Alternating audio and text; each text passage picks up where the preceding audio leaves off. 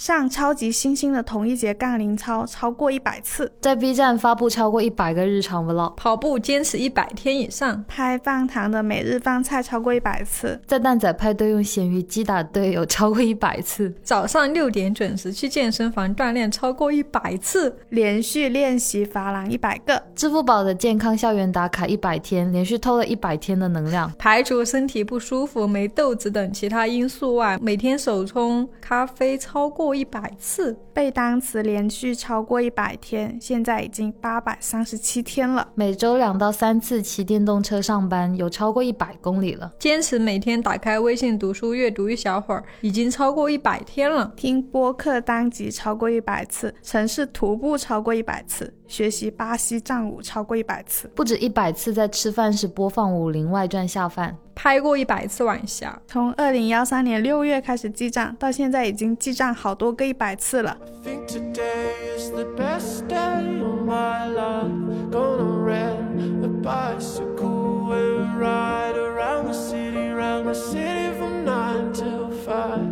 大家好，欢迎来到不把天聊死，这里是青年媒体我要我求你旗下的播客，我是仙草，我是米花，我是林聪明。今天呢是我们的一百期特别节目。然后刚刚的开头就是我们之前在听友群里面征集到的，大家做超过一百次的事情，就是感觉大家做超过一百次的事情都又小又就是很日常很可爱，很厉害吧？是，对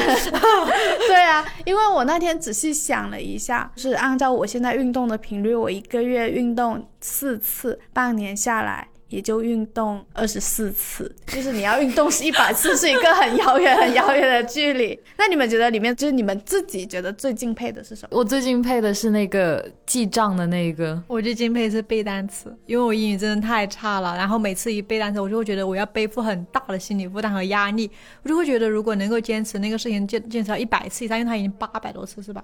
能够坚持那么久的话，就肯定是已经不再是带着这种压力去背了。我就会觉得我很想要找到那种不把背单词当做一件压力的事情的动力，就是或者是那种信心，我找不到。然后我觉得那个对我是最厉害的。我是觉得那个就是每天都能打开微信读书阅读一会儿的那个，对我来说也很厉害。因为我有时候会打开微信读书，然后发现我看某本书要会员嘛。然后呢，我就会给他充一个会员，不是我就会给他充一个会员，但是那个月就就是那个月的会员就只在那一天打开了一次，之后再也没有打开过。我经常是这样，我也是，我的 Kindle 真的就是典型的压泡面盒的那一种。其实每个人生活里面都有一个微小的成就，我觉得真的好厉害。那你们自己有没有什么事情是做超过一百次的？我觉得我是那种在很奇怪的小事上面会坚持很久的人，比如说。听一首歌，因为我的那个音乐的 app 它就会一直设置循环播放，因为我真的就是一首歌，我会反复的听。听到吐为止的那一种，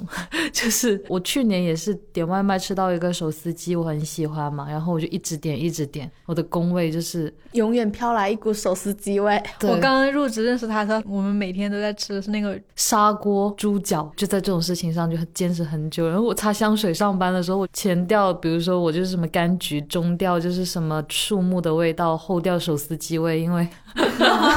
我真的超爱手撕鸡，吃完之后它身上散发手撕鸡的香味。对，我而且我的香水也是同一款，用了很多年，就是一直买。米花呢？你做超过一百次的事情？现在我要说的做超过一百件事情，是我已经没有在做的事情，就是记账，还有那个写每日计划。我有超过三年，好像都有在做这件事情，所以就是每天都有在做。相当于其实记账还好，我可能有时候几天隔一次，几天隔一次，但是我的每日计划是每天都有做。因为我之前说，就是你当然每个人都知道做计划这件事情很重要，可是你带着他很重要的心情去做这件事，你是做不到的，因为你就会像背单词一样，觉得很有压力。就会有一天你突然觉得哦是时候了，然后你就突然去开始写，一写就一发不可收拾，就连续写好多年这样子。但是他也会有一个弊端，就是他也会突然之间说。要不停下吧，然后你一停下就彻底彻底停下。对我之前就我带着那种不担心会停下的心情的时候，他可能有时候停一个月，但是后来我就很快跟上了，我就会觉得好像停下也没有关系。但这一次好像真的出现了一个大大的暂停，就是我已经至少三个月没有再记了。对，因为我之前写那个每日计划，我对我来说一个很大的动力是会在我的那个计划下面去写今天发生的，让我觉得很开心需要记下来的事情。然后因为那些东西你不管发在微博还是发其他地方，我就觉得很有风险，因为可能号没了，它也没了，所以我就会觉得。得记在你的每日计划里面是最安全，然后也是让你随时可以找到了一个事情，你会知道哦，那一天我居然发生了。这样的事情，也可能是有一段时间没有开心过，然后一停下来之后，后面就你很难再去重新去建立那个文档，然后你就会觉得，而且可能也是因为我之前是和朋友们一起做，后来我的朋友们陆续走散，走散意思是他们不再做了，就是然后就会觉得一个人做这件事情很孤独，就是无论如何总是需要一个观众，不管那个观众会不会打开你那个文档，但你知道它的存在，就会成为一种哦，我要继续写的动力。但是现在就是没有这样的人存在，加上我自己也是有一段时间觉得没有那么开心，觉得很有负担，然后就真的彻底停下了。但是这件事情确实也曾经是我的骄傲。我自己超过一百次的事情，当然第一个就是今天坐在这里录播客，可能已经超过一百次了。呃，我自己可能画我自己的那个云钉的角色有超过一百张了，就是真的认真数了一下。然后呢，就是可能写我自己的公众号，因为写了好几年了，也早就超过一百次了。这种就是我自己生活里面有一些微小的这种。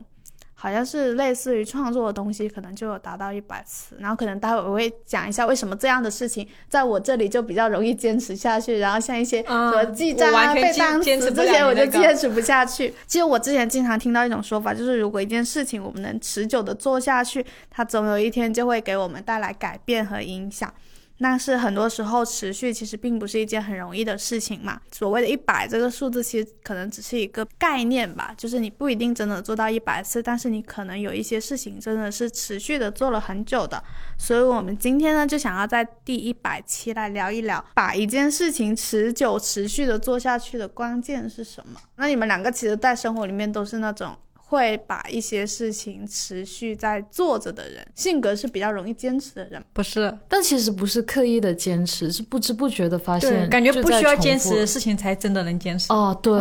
就是我发现我我想起来都是一些很小的事情，而且跟吃有关系。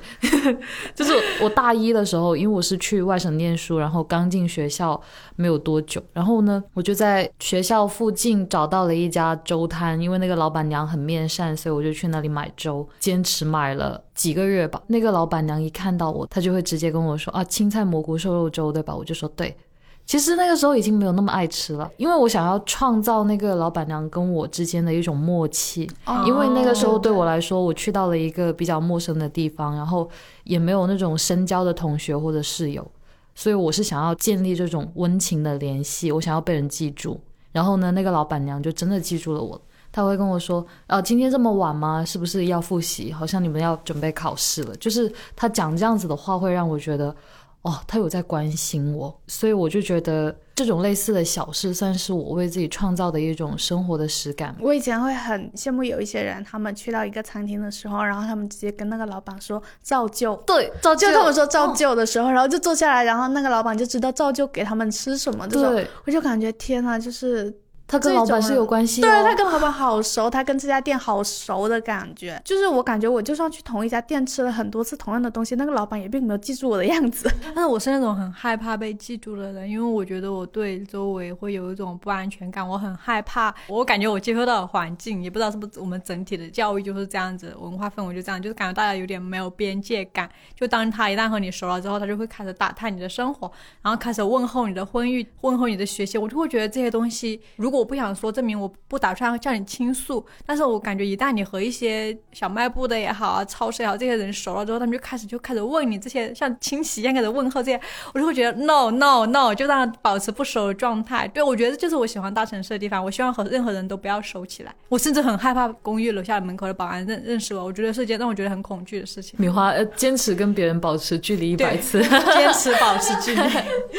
你们觉得自己目前做的持续的最久的事情是什么？我应该是写日记跟染头发。我写了三年的日记，就写了八万多字。我觉得要不出版 啊，不是，那个文档应该是我电脑最重要的东西。然后有一天我误删它，就是没有办法恢复数据，对我造成了很大打击。我甚至不想要用那个电脑，因为看到它我就觉得心里隐隐作痛，所以就很难过。然后就是还有就是染头发。不是黑色头发，大概也从工作以后，好像就基本上没有是黑色头发的时候。对对，我认识你以来就没见过你是黑色头发，除了戴假发的时候。那我要不要跟解释一下？我戴假发 不是因为我头秃哦，头，染头发的头发给染没了，所以有时候要戴假发来上班，把谣言给传出去。好，这期你们自己录。这其中会有原因吗？吸引你持续的染头发的原因是什么？我也有在思考这个问题，就是我要染到什么时候才会觉得对这件事情感到厌倦？因为我真的染头发六七年了，就一直是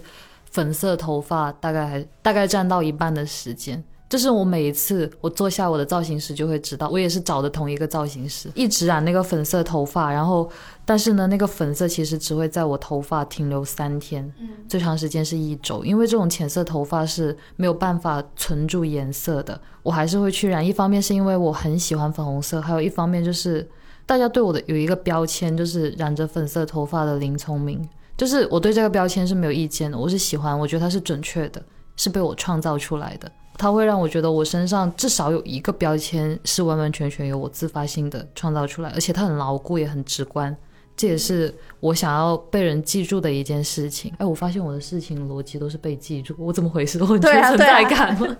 我感觉是你想要传达给别人一种固定的印象，对对对，保持某一种惯性。我觉得就是你身上会有一些惯性，然后一直保持住，然后渐渐就会固定成为啊、大家提到你的时候就知道你是一个这样子的人。也有在很认真的帮助大家记得我。哎，我感觉和我有点像，因为我也是自从剪了短发后再也没有留长发。然后上次去川西玩的时候，仙草还在评论区下面说留长发，因为我当时穿了一个藏服，就是有对的，但是那个小辫子。然后那个假发嘛，他就说留长发，觉得长发好看，然后我就说绝对不，就是我觉得我就会像你染头发一样，就是拥有了自我意识，就是我觉得我是一个怎么样的人，我要成为一个怎么样的人，以及我要拥有什么样的态度和观点，我要去做什么样的工作。我开始有这些意识的萌芽的时候，是从我剪短头发之后，不是为了告别断恋情，是刚好告别了断恋情之后，就当时就想，哦，一直很想剪短发，要不剪一下吧。然后我就感觉好像很多事情就是它成为一个开头。他成为一个开始之后，后来就有很多很好的，让我觉得哇，就是我的人生可以这样，然后我可以遇到这样有态度的老师，还就觉得有很多幸运的事情发生，然后也有很多人开始记住我，我就会觉得好像有了短发之后的我是变得更有棱角、更坚定，然后更有脾气吧，或者说 就是看起来不是那种乖乖女那种别人完全记不住的人，所以我就会想，可能即使现在我留长发后，根据我的性格，我已经不会再像以前那样子了，大家看我的气质其实也不会像以前一样的气质，但是我就会有那种。觉得不安，我就会觉得长发的我是非常平庸的，那我要一直保持我的短发。我想到以前，就是我也会希望不断的告诉别人，我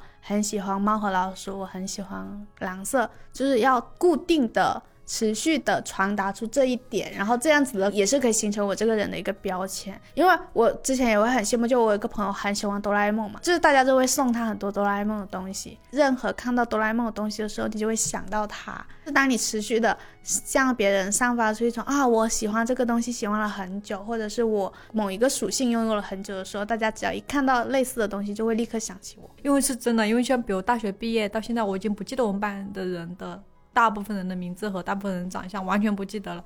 然后高中的更是一点印象都没有。你要去讲讲什么东西的时候，你那个人好像从来没有存在过你的生命里面一样。就是我就会觉得，天哪，那我有没有一个固定印象可以让他稍微记得住我呢？米花持续的忘记身边同学的名字，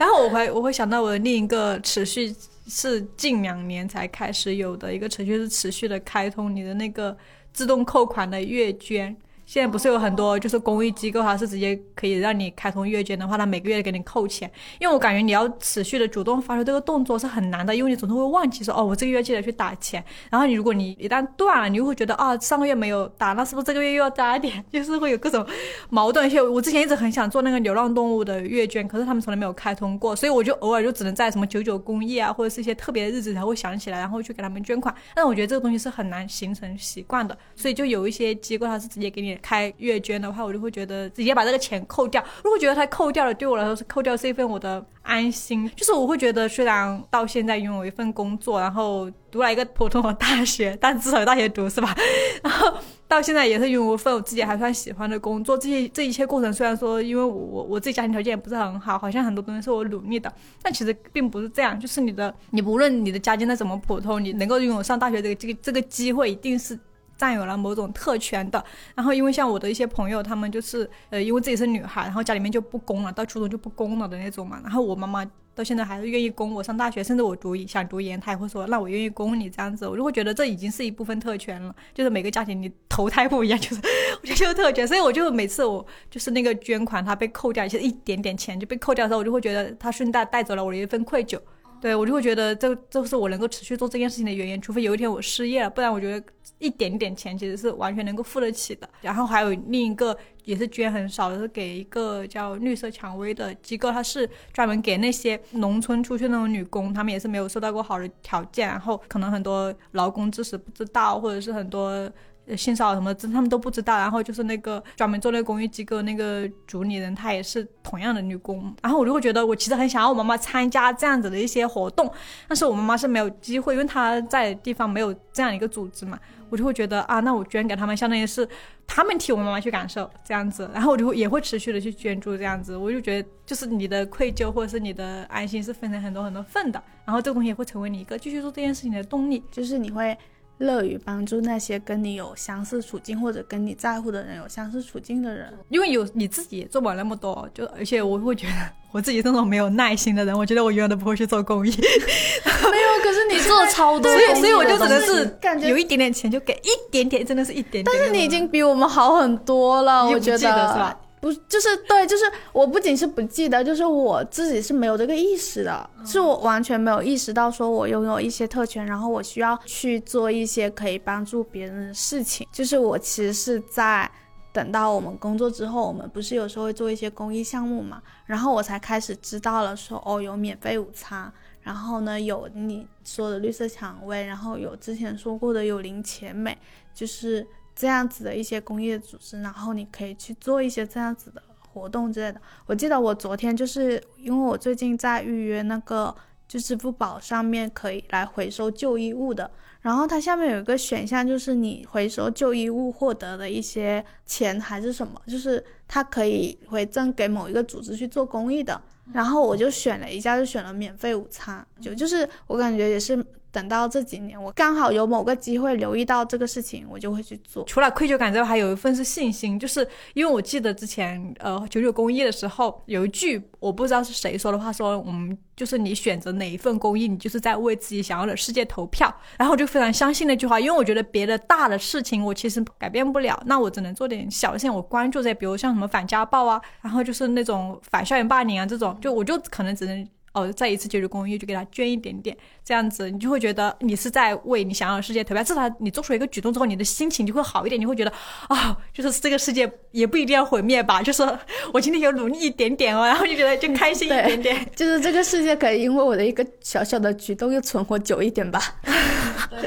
而且居然这个世界没有存活久点，他马上就。崩塌了，你就会觉得，哎，反正我努力过了，随便吧，就是这种感觉，清新脱俗的公益心理。这我刚才不是提到，就是可能做播客或者画画，然后还有写东西吧。我之所以可以持续的做这些事情呢，有一部分很大的原因是因为他们是我的工作内容之一。当一件事情在我这里叠加了一个责任 buff 的时候，不知道可不可以用 buff 来形容，反正就是当一件事情在我这里它是带有一种责任的。要求的时候，我就会把它坚持的更久一点，就是我更能坚持下去。其实像画画这件事情，在公司里面开一个心情续杯的栏目，在画自己的漫画，某种程度上是我在让自己有一个持续的练习的过程。然后呢？最近大宽，大宽是大宽是我们的同事。不，你要看他是艺人，他是艺人，歌手大宽。他邀请我，就是给他画新的专辑的单曲封面嘛，就是每一首他新歌的封面。因为我有一种责任感，就是哦，我每隔一段时间，我可能这个星期我要给他看那个封面的 demo，然后呢，我就会不断的去练习，不断的去画。觉得我其实是一个自主驱动力并不是那么高的人。但是当一件事情在我这里有了那种责任的成分的时候，我就必须要把它坚持下去，而且就会死命的扛下去。我在想，好羡慕你，摩摩羯座的工作狂。某种程度也很幸运，就是我竟然选择了我自己喜欢的东西当做工作，这一点也是某一种幸运在里面吧。我就会去分析为什么这些事情它能够持续我做下去，而且我还就是我第一次很逻辑性的去列，就是因为它给我带来了正反馈。这个词虽然很老，但是我真的去拆分说它给我带来了哪些正反馈，然后为什么这些事情它可以吸引我持续做下去嘛？比如说，我觉得。像录播课这件事情的话，我能坚持下去，因为它给我带来的正反馈，其实一个是数据上的，就是我可能我们做到现在第一百期的话，它是有一个比较好的数据反馈的。然后呢，我们也有听众给我们很热情的反馈，就是表达喜欢的反馈。像这种反馈的话，就是你知道哦，就是我做这个内容大家会喜欢的，然后你就可以继续做下去。然后另外一种呢，就是那种体验上的反馈感。就是对于我自己的，就是一个是我发现我在做播客这件事情上没有受到过怎么苛责，你知道吗？就是我其实每到了周二的时候，我就会很焦虑。就是如果我周二那天还没有就是想出这一周的播客要录什么的时候，我就会陷入非常焦虑的状态里面。但是呢，我发现每一次当我陷入这种焦虑的状态里面的时候，其实就不会有人来催促我，或者是不会有人因为我的没有想出来而。就是对我表达过什么，改到周六再更新，就是 对不起。我觉得这这这个时候很感谢我我我们的制作人左右，他没事没事啊，可以啊。就是左右对我最说的最最多的话就是没事呀。我觉得就是就是有这种，就是你知道你的同伴跟你说没事呀的时候，然后你就会真的可以减轻一点点焦虑。就是好，好像就是可能从。刚开始到现在，慢慢的真的会把这种没事，就是内化到我自己心里面去，然后去跟自己说没关系，就是周二想不出来的话，那我周三再想出来就好了。然后呢，周三想想出来之后，然后周四再去录就好了。虽然今天就是一直拖到了周五才录，然后。一直拖到了周六才发。对，大家听到这一期可能是延期发送的这一种，但是我觉得这一种也是这种体验上给我带来的正反馈，因为我知道说我同伴是支持我的，而且像我之前可能一个人会默默的想那一个话题想很久嘛，就是有时候想到就是会真的在办公室里面狂躁，就是觉得好烦啊，想不出来。像车车和 Kitty 的话，他们就会，哎呀。好了，我帮你一起想吧之类的，就有好几次，确实是他们两个会跟我一起，就是在办公室里面，就是想说，哎，要不我们录这个怎么样？或者是什么？就是前几周有一次是录那个下大雨的播客嘛，就是真的是什么也想不出来了，然后外面又下着很大的雨，然后我真的很任性，我就说，天啊，我说要不我们就是录一期下雨的播客就好了，就是真的闲聊好不好？反正我们也很想摸鱼，大家都不想工作是不是？然后他们两个就真的会。就是陪我录了那一个，所以我觉得，当你在做一件事情的时候，你就感觉到同伴的支持和同伴的陪伴的时候，其实你确实会更容易做下去。可是我觉得也是播客这个形式比较幸运地方，而且是对对，而且我觉得也是因为他自己已经到了那种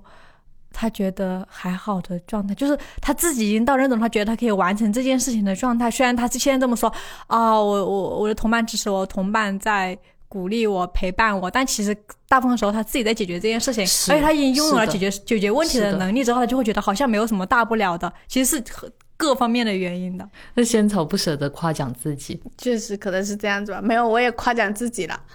然后还还还有另一个原因，就是上次我朋友问我播客对我来说到底是什么样的角色，然后呢，我就说其实录播客对我来说很像社交。我是一个可能会有些时候会很希望独处，然后很排斥社交的人，但是其实我又是非常强烈的需要它，因为我本身是一个很喜欢跟外界交流的人，就是我可能是可以从这件事情上汲取能量的。然后播客某种程度上可能满足了我可以跟我的朋友们聊天的这种需求，就是你有各种各样的名义去聊，甚至话题也是我自己想的嘛，就是对啊，我今天就是想要跟你聊一聊这个这个谈话什么走向完全都掌握在你的手里。对我我就觉得说啊，我可以每周就是自定义主题去跟我的朋友聊天，这件事情好像也不错。虽然这样听起来可能某种程度上也是我对一份工作的一种美好化的想象，不可避免的会有一些很工作上的那种负担的感觉。但是呢，我又会自我安慰的去把它包装，说我今天就是要跟我的朋友来聊天了。所以，我我就会觉得，就是当我不知不觉的就把它做到一百期了，好像就是因为这些不断的可能这些正反馈。然后让我渐渐的做到了现在这样子。这么一些，就是不管是真实存在的正反馈也好，或者是我就是在内心里自己美化的一些正反馈也好，就是它就会让我觉得说，哦，做件这件事情是很顺理成章的事情，然后他不知不觉就做到了现在。然后就会发现，其实没有那么多原因，只是因为它是工作，然后需要每周都做。其实偶尔会想，其实我前阵子其实挺烦躁的，就是会想，就是我这周能不能不录啊？其实会有这样真实的时候，所以就是我们接下来就是要聊到，就是除了这些正反馈之后，你在持续做着那件事情，当你对那件事情出现了一些厌倦的心情的话，要怎么办？我觉得一件事情做久了，你一定会有一种。倦怠期的出现吧。我之前不是一直写日记，然后每一天都写一点东西，算是写日记的一个要求。然后呢，我常会有很多很闭塞的时候，但是我又不想要跟别人讲，因为我觉得会造成别人的负担。然后我就打开那个文档写日记，然后就记下发生了什么事情，有谁跟我讲了什么话，我跟谁讲了什么话，对方的表情，我的表情，然后感受是什么，环境是什么，就是写的很详细。因为我在工作之后。记性变差了，所以我要强迫自己去记。有一阵子我就觉得真的很累，不想再记了。记日记，我本来写日记就为了写上很累，但是我要写日记，所以我更累了。我就觉得 好烦哦，就一点都不快活。然后，但是我还是会强迫自己去做生活的备份。就是我，我觉得我自己没有办法再记下去，或者很疲倦的时候，我就会翻看以前的日记。然后这个时候还是觉得要坚持继续做这样子生活备份。就是我之前看那个孔大山的采访嘛，里面就有提到说，人一天当中记忆以外的东西才是这个人一天生活的真正的主体。那些所谓你记不住的，其实就是冗长的生活，就是没有任何波澜的生活。但是那个其实才是生活的真相。所以对当时我的来说，要记住那种生活的某些波澜，就是我写了几万字的日记的时候，就已经有了我。自己那三年来的生活跨度，还有填充在里面的大大小小的事情，就是我就能在里面体察到我自己生活的起承转合。所以那件事情对我来说是，就算很厌倦，但是一想到这件事情，就觉得还是不管怎么样，还是要往上面填多一些东西。工作到第三年的时候，我常做广告策划，然后广告稿子写起来就很辛苦，然后有很多通宵的情况发生，然后我就会。崩溃的时候就往那个日记上面写，真的好累，就崩溃了，顶不住了，做不完的，没有办法熬过去。但是一周之后项目就结束了，然后我翻回来看，就感觉可以跟当时的自己产生对话，就是你又撑过去了，你又熬过去。所以那个时候我就会养多一个习惯，就是在自己撑不下去的时候，就再往回头看那个日记。然后就跟自己说，虽然现在很辛苦，但是你在写那个日记的时候，你也是很辛苦。但是你每次都有认真度过这种很辛苦的时刻。然后我的日记就给我那种，你不知道你会在未来的哪一个瞬间被过去发生过的事情给鼓励到。然后我写下来的每一个字，可能都会反哺到以后的我自己。所以我是不管再怎么对这件事情懈怠，也会坚持做下去的人。因为你相信它是一定会。对你自己产生好的影响。嗯，对对对，我觉得有时候是这样子，就是你知道这件事情会对自己产生好的影响，但是呢，你会忍不住发问：为什么我要继续这样干呢？就是为什么我要干这件事情呢？就是然后呢，这种感觉。因为我前几天还在跟我朋友说，我说我的我最近的倦怠，就是不仅仅是对每周都要录播客这件事情感到倦怠，而是对我整个人生都感到倦怠，就是有一种我的生活。重复的过到了现在，我当时跟我朋友描述的就是说很奇怪，因为我现在去回看我现在做的所有事情的时候，我发现这些东西都是可能二十岁的我，或者是刚毕业的时候我的我很喜欢的，就是我那时候想象着一种什么样的生活，其实我现在基本上都在做着那时候我想象的生活。但是当这一切都发生的时候，当你真正想拥有的这一切都发生的时候，你却会忍不住在心里冒出来一句：“然后呢？”就是我觉得这是一个当时对我来说非常的困惑的一件事情，因为我发现我所有的生活到了这个地方，然后比较清楚的了解了自己的时候，然后我却不知道我为什么拥有了这一切，就是我现在拥有这一切到底代表着什么？像我当时就是因为那个时候刚好在就是在找房子搬家了嘛。然后我就发现了，不管我看的是什么样的房子，其实搬进去里之后，我里面的状态我依旧是跟现在的状态差不多的。就算那个房子的格局变了，或者是那个窗户，不管是一个大窗或者是一个小窗户，然后当我把现在所有自己拥有的东西搬进去的时候，它还是跟我现在的生活并没有什么两样啊。我就会对这种没有什么两样感觉到有一点点倦怠的感觉。就是我当时很概括性的跟我朋友聊这样的一个想法。他当时我就跟我说，他说就说明你的生活到了一种瓶颈期啊，还是概括性的回答了你。他说，他说，他说，那要说明你的生活到了一个瓶颈期啊。然后他就说，就可能现在这个想象已经不不再满足你了，就是你已经有了新的想象了。那你现在想象一下，你觉得五年后的你会在干嘛？然后就想说。什么鬼？这个鬼问题我真的很不想回答，因为三年前我老板也问过我这个问题。五年前就是哦，五年前了吗？对啊，就是那个时候啊，因为对，因为 Kitty 说他已经五年已经到了，他看了一下他的答案，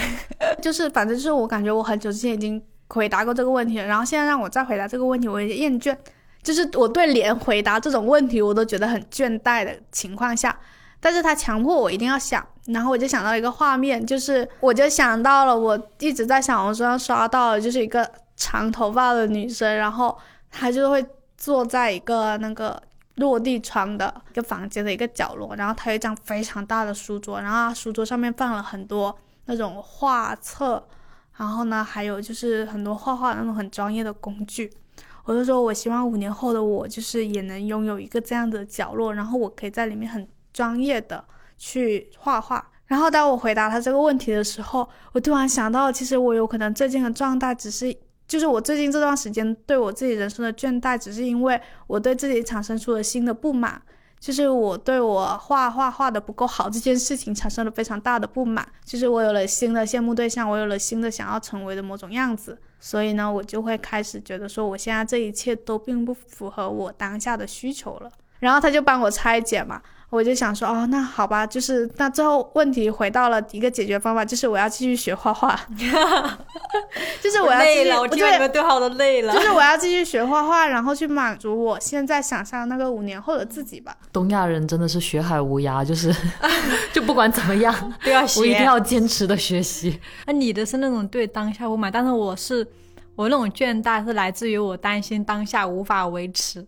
就是。因为我这几个月有在坚持另一件事情，是我每天都在坚持给我阳台上的绿植浇水。我不知道是哪一天，反正我就觉得，因为我的阳台是要封网的，就不太能看到外面的风景。然后我觉得住在高层看不到绿植是一件让我觉得很痛苦的事情。我就买了好几盆那个花放在家里，然后有一盆绣球是刚买的时候它就有绣球了，但是很快的就凋谢了。然后呢，它后来就一直长新叶，长新叶都没有长出任何的那个花芽，我就会觉得很困惑。我就到小红书上面去搜，我看到很多人会讲，就是不结花的芽就一直在开长新叶子，然后就那个博主。主就回复说我的也是这样，那只能等明年了，明年再来让它开，就是一年一开这样子嘛。好像是说它的花期过了还是什么，我都会觉得很痛苦。我非常羡慕他们能够拥有那种等明年的心情，我是不敢想，我三个月后我这个盆栽还在不在我的家里的，就是我不敢想我对这件事情的坚持程度，以及我不敢想我未来一年还生不生活在这里。我对这种不稳定感是很焦虑的。但是所以我看到他们那些养绿植的人就会说，我们明年或者说我家。呃，两年前怎么样？我两年后又怎么样？他们在聊绿植的时候，一定是会带带有那种年度的规划的。然后我就会觉得，哦哟，原来养绿植也是一种特权，就 是只有确定自己的生活是稳定的人，他可能在这里院子里面栽了。在这种绣球花的时候，他才会觉得说，哎，今年不行就算了，我们等明年嘛。但是我不会，我就会觉得你这个月给我开，你不开不行，你不开我的人生就完蛋，我眼里就没有意义了。这种就是特别沮丧，然后觉得再也不想给他浇水的心情，是直到我，呃，就是出门一段时间回来之后，我发现我家里面的茉莉花开了。因为我茉莉花刚来的时候，它和那个绣球是相反。它来的时候，它是一副快要死的样子，真的是已经蔫吧，已经开始黄叶掉了。我就说给它浇点吧，反正我要给绣球浇，就随便给它浇一点吧。然后我没有想到那个茉莉它死着死着突然活过来了，然后现在就整个在顶上就开爆了，就有好多花。然后我就每天摘一朵到公司来。前几天给 Kitty，今天又给仙草，就是我就会觉得马上它在开，马上就给你 下一朵就是你的了。对啊，我就觉得因为它味道很香很浓，我就会觉得好幸福。我现在每天浇花就。就每天醒来第一件事，哎呀，要去浇花了，就是这种心情。这就是有一些好的体验和正反馈在激对啊，就是励着他我就。觉得，就是你当你就是要去做一件事情的时候，它可能是个很长线的事情，那你一定要在这个长线里面安排一些短期的东西。就像那个茉莉呢，它是短期就会开了的，它不像绣球，你可能等到明年都不一定有。所以我就会觉得，你可能你就要安排一些短期同时进行的双线，然后让你能够在坚持一段长久的事情的同时，不要觉得太遥遥无期，然后觉得生活无望的感觉。所以我就觉得，我就因为那个茉莉花开之后，我就觉得啊，好好呀，绣球你开不开就随便吧，就随便养养你吧，就是 这种心情。我发现米花她她坚持做的事情都是在付出某一些东西，比如说哎，对，浇水、付出心力，然后呢做公益，对自己超级有要求，然后就又很容易产生愧疚感，然后担心自己完成不了。但是我觉得都完成的很好。我对那种我没有办法坚持做某一件事情是毫无愧疚之心的，我是一个。没什么脸面的人，就是我根本就不在乎，就是那种我觉得所有以我一定要坚持做某一件事情来获得进步，让自己成为更好的人，以这种心态对我来说，就是我随时扔掉它也是无所谓的，所以我完全就突然放弃的事情，我觉得哎做得好，就是 做你做得好，你终于放弃了。就是无所谓啊。我之前有想过我要坚持记单词，因为我本科专业就学得很烂，然后没有好好读书。但是我觉得工作以后可以分散一下注意力，就是不觉得很帅气吗？一边工作之余。就下班回到家还有在学习，然后对学海无涯东亚人，然后跑步啊，什么做饭啊，布置自己的家啊，就是还有包括画画什么的。然后我觉得这都是我非常想要坚持去做下来的事情，但是有一些没有做，有一些做了一下，但是没有做了，因为我就在想说，我真的是一个那么需要进步的人吗？每当自己想要前进的时候，就会拉住自己，不行，你回来。然后就不需要那么努力我。也没有很需要那么认真去提升自己了。明明是要聊，就是我们持续做下去的事情，然后结果聊着聊着开始聊半途而废的事情。但我觉得这种半途而废的事情，是你甚至都感觉不到你对他的倦怠，他就已经没有了。因为你在坚持的做着半途而废的事情啊。我觉得这种事情是放弃了就放弃了，就是你甚至不会对他产生太多的愧疚。然后，但是有一些事情，可能你一旦放弃，你就会觉得很丢脸，或者是你就会怀疑说，我为什么是我变了嘛？就是我这个人还能做成什么就是事啊？就是因为我最近经常会问说，哦，我之前那么喜欢做那个青年图，还有搓那个洋现在，不爱了，这么快。就是不是不爱，是我已经就是今年以来就没怎么做过，就是已经六个月过去了，我都没有碰过他们。天哪，这对我来说是一个好消息，因为我觉得仙草在全面发展，而我一直在后退或者在原地。我说天哪，我好焦虑啊！后来发现他已经不做了。停下来了。我感觉是真的会有那种，因为我觉得我对他们的那种倦怠也来源于我没有对他们找到一个新的期待，就是我可能在过去的一段持续做他们的时间里面，把最开始的那些新鲜感都用完了，然后当我那些新鲜感都褪去了之后，我又没有找到一个支撑我继续做他们下去的理由的时候，我就很难再提起一个兴趣去做他们了。就是我好像总是会想要说，我要为我做的某一件事情找到一个理由，或者找到一个期待，我才能坚持做下去。第一次和第一一百次，次对，像我们刚才说，持续做这些事情的时候，这中间的心态会发生什么样的变化吗？记得我第一次出镜，就是因为我前两年开始有在拍视频啦，但第一次出镜的时候，真的想起来就觉得，因为我我写第一个跟同事一起拍的片子，是我写了一个爱情故事，中间呢是有需要演绎的部分，所以我第一次出镜的时候，那个画面可能就是呃开个门。然后就说一句“我回来啦”，就是这样子拍了三十多遍。我很想要给我的同事下跪，就是跪下，因为第一次面对镜头，而且是镜头背后的那个人在很认真的拍你，他是真的想要把这件事情做好，但是因为你太紧张，你对镜头太陌生了，所以你就很难去很自然的表现自己。然后第一百次。我不记得第一百次是什么时候了，但是第一百次的时候，你记得你那个，你有拍那个一个回头那个恐惧的镜头，那个我是觉得我原来演不出那种突然瞪大眼睛，然后哦，因为那个有戴口罩了，哦，因为有戴戴口罩也是有恐惧，对啊，从眼神里面，眼从眼神里面看到恐惧，也是一件很厉害的事情。哦，可能是我比较擅长做那种很狰狞的表情，但是正常的柔和的说“我回来啦”做不到，你就会觉得这件事情你是没有底气去相信你自己可以把这个事情给做好的。但是有前提是第一百次你也不一定会相信你自己可以做好，所以我我我对自己的理解就是任何一个第一次我都是可能这件事情我第一百次也不不一定会做好，所以没有关系，第一次没有做好也可以反向鼓励。我是那天听你说你会很想要保护好那种是不是只有我才能做好这件事情的那种心情，就是我觉得这种心情是等到可能你这件事情做了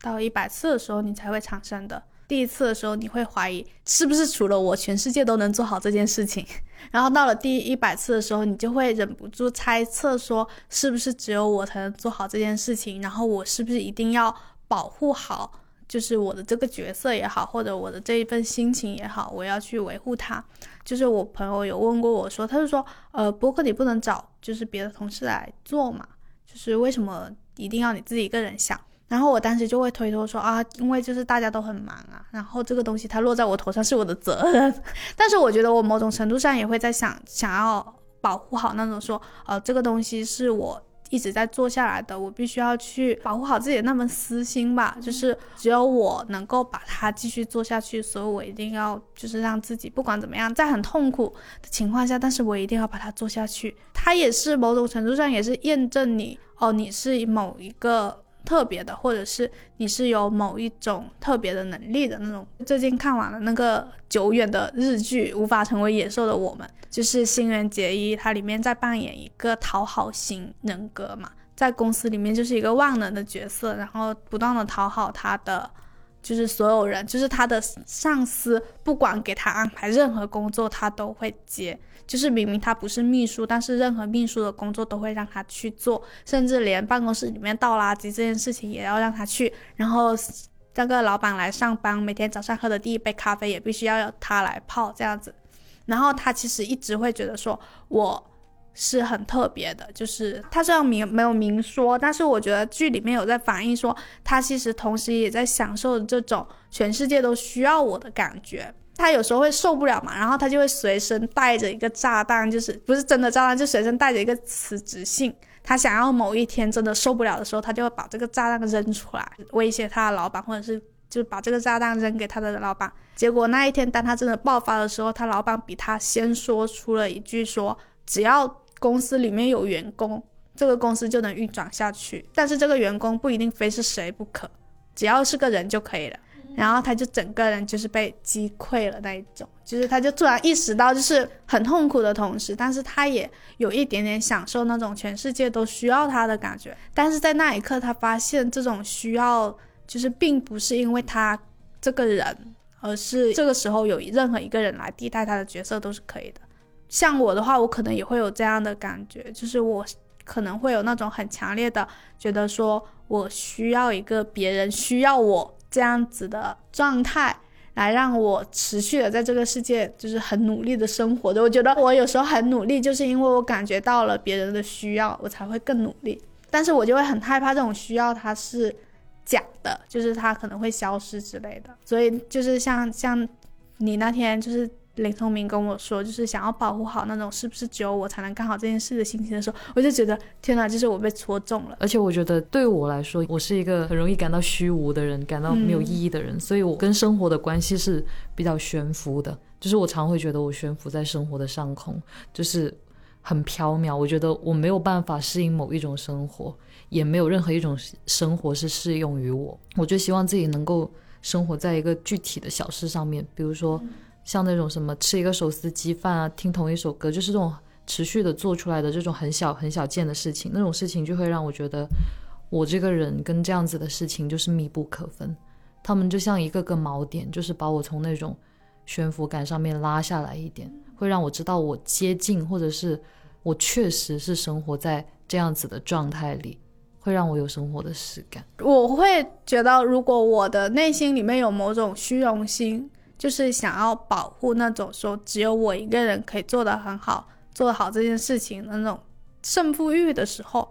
它其实反而有时候是一件好事。就是我其实并没有那么通透的、那么大方的去想一件事情。就有有时候之前我不是有一些时候会缺席没有录播课嘛，然后有一期是西瓜、米花还有 Blake 三个人一起录的，然后那一期还上了那个小宇宙的热门。就是我觉得就是有一种既开心但是又忐忑的心情，就是你会觉得很开心，是太好了，大家都太棒了，对大家就是给这个节目带来了新的荣光，但是同时也会想说，完了他们会不会发现其实没有我这个节目可以做得更好？你的第一次和第一百次心态上会有变化吗？对我来说，真正让我想象中我可以持续做不止一百次、一千次、一万次，可能做到我死吧的事情，就是我对于性教育的探索。最开始的心情是我发现我被欺骗了，然后我感到很愤怒，就是我发现关于女性的身体啊，关于文化上对于性的描述啊，这些都是错误的。然后呢，它很多都是。把女性作为客体去讲的嘛，我就觉得哇，我好愤怒！你居然一直以来如此的欺骗我，而且你还用科学的、用各种让我觉得我应当相信的，就是真理来欺骗我，最后发现都是错误的，都是假的。我说我一定要告诉全世界都是假的。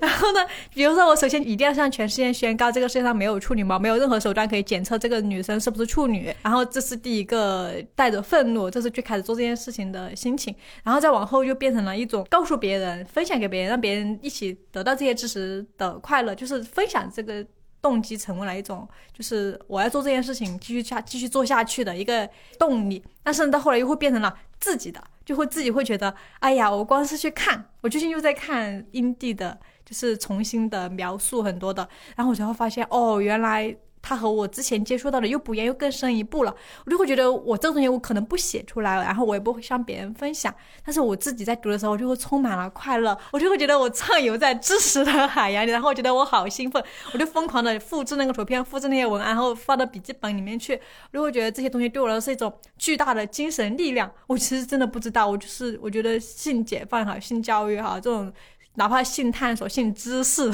对我都是一种补给。然后我就会觉得，无论做多少次，无论看多少遍，我都会觉得很兴奋、很开心。你的每一次都跟第一次一样，就是有可能这是学习的快乐吧。学海无涯，学海无涯，东亚人。米花在讲这个的时候，感觉整个人都在发光。就是他脸上透露一种我已经两个月没有在他脸上看过的东西。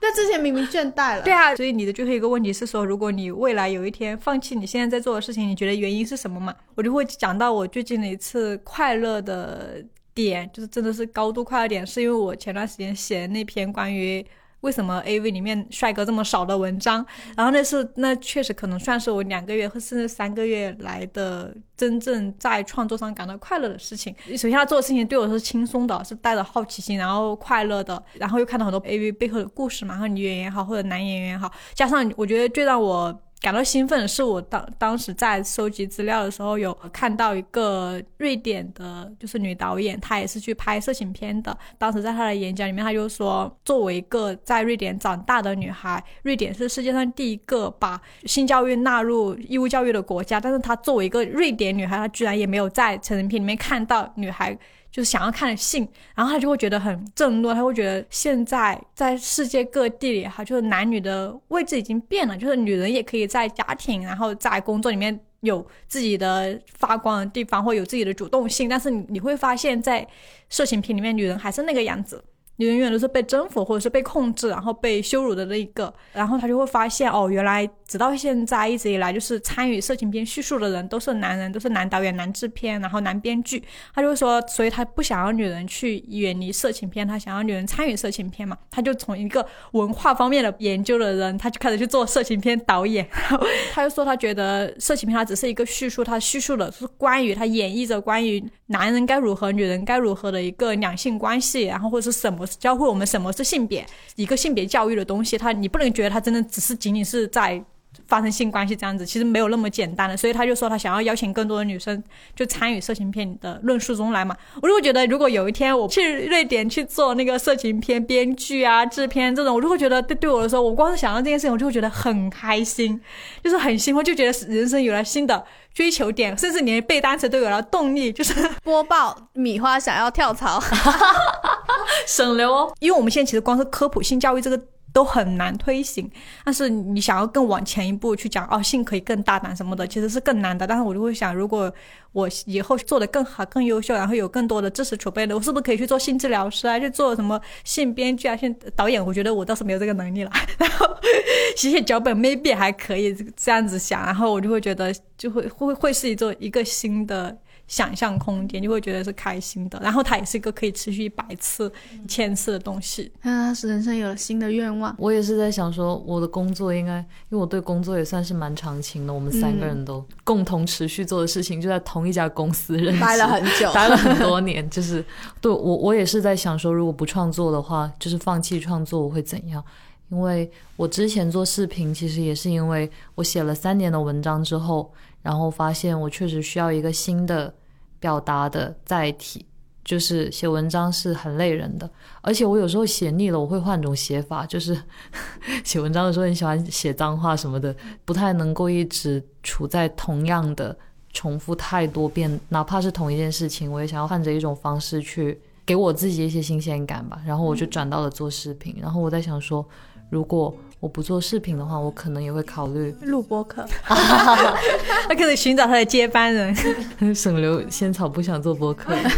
就是我应该会想要去学画画吧，然后让再提再变一下。但是其实我还是觉得，关于创作和表达，应该是没有办法放弃的事。最后一个问题，我其实没有填什么东西，因为我。我觉得我最近比较危险比较大的就是，如果我放弃我现在持续在做的画画、写东西，或者是录播课这些事情的话，唯一的有一个可能就是我破罐子破摔，就是可能因为我太忙了，然后可能会到某一种破罐子破摔的程度，就是我所有的事情都不干了。但其实这种可能性很小，我发现。然后就是，除非公司倒闭了，可能就我我感觉确实有可能会这样子，就是倒闭吗？就是不是，我是说，就是我确实有可能，就是只只会因为公司倒闭了才停止做，才有可能暂停做这些事情。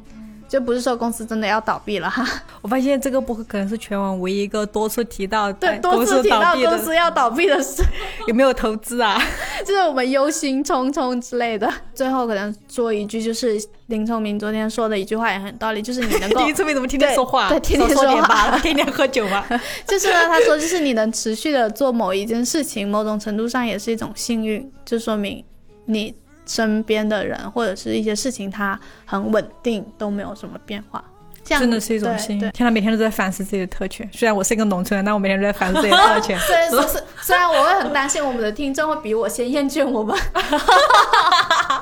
完蛋，我感觉他们已经在厌倦了，经常在上面说：“哎呀，改改吧，干嘛总是充满危机